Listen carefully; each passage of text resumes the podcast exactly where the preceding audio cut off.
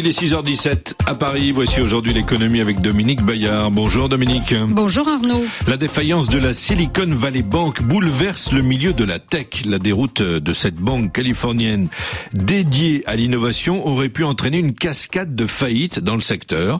Mais les plus hautes autorités américaines ont, ont annoncé hier soir que tous les dépôts seraient finalement protégés. Oui, alors ce scénario cauchemardesque a fait trembler les 35 000 clients de la banque pendant tout le week-end pour la plupart des créateurs de start-up. Depuis vendredi, ils ne pouvaient plus retirer un seul dollar de leur euh, compte à la SVB. Or, ils ont un besoin urgent de cash. Ils doivent verser cette semaine les salaires de la mi-mars. Nombre d'entre eux redoutaient de perdre bien plus encore. Cela peut aller jusqu'à l'intégralité du capital qu'ils ont levé pour financer leur développement et qu'ils ont imprudemment laissé sur les comptes de leur banque favorite. Les fonds de capital risque qui les soutiennent sont aussi des clients de cette banque, d'où une certaine légèreté dans la gestion des flux de capitaux, mais, mais la protection de tous les dépôts annoncée hier soir par la secrétaire au Trésor, Janet Yellen, a en partie euh, rassuré ses clients. Et pourquoi les start-up faisaient-elles autant confiance à cette banque? Eh bien, cette banque a été créée pour elle. Il y a 40 ans, la Silicon Valley Bank a alors accepté de prendre le risque que les autres banques conventionnelles ne voulaient pas assumer, permettant ainsi à des milliers de jeunes pousses de se financer et de devenir des réussites phénoménales. Spotify, la plateforme de streaming, ou Beyond Meat, l'un des pionniers des substituts de la viande, compte parmi ses fidèles clients. La moitié des start-up américaines ont en compte à la SVB. Cette banque est donc un acteur clé du financement de l'innovation aux États-Unis.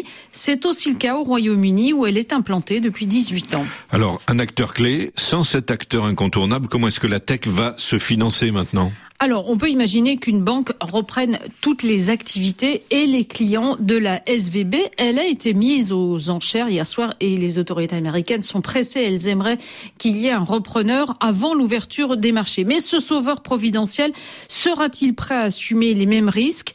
Autre question aujourd'hui sans réponse, les autres banques dédiées à l'innovation ne vont-elles pas endurer des problèmes similaires à ceux de la SVB Hier, la Signature Bank a été déclarée défaillante, placée à son tour sous le contrôle de l'Agence fédérale de garantie des dépôts.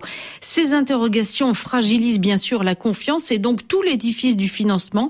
Une nouvelle épreuve après une année calamiteuse. En 2022, les investissements destinés aux startups ont chuté de 30% dans un secteur où l'argent jusqu'alors coulait à flot. On comprend que les patrons de la tech sont très inquiets. Euh, ils ont même supplié l'administration américaine de leur porter secours. Ces partisans de la dérégulation à tout craint ont même obtenu en partie satisfaction. La secrétaire au Trésor a exclu hier le renflouement public de la banque, mais dans la soirée, elle annonce que tous les les dépôts euh, ainsi de la Silicon Valley Bank ainsi que ceux de la Signature Bank seront garantis. Une décision prise au sommet de l'État en concertation avec Joe Biden parce qu'à Washington, la priorité des priorités, c'est d'éviter un remake de la crise financière de 2008. Il fallait à tout prix rassurer, rassurer les clients, les acteurs économiques avant la réouverture des bourses.